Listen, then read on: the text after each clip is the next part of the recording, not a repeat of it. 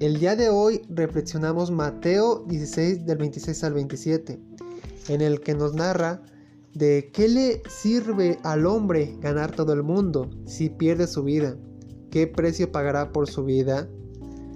Es muy importante que como cristianos no descuidemos nuestra vida espiritual, que las vanidades del mundo no nos venzan al grado de perder dignidad es increíble cómo cristianos se vuelven esclavos del dinero, del alcohol y de muchos otros medios. Pierden autocontrol de sí mismo, se pierden, pierden sentido. Es necesario tener un balance y reflexionar, ¿realmente estos medios me están haciendo una persona de bien o me están llevando a la perdición?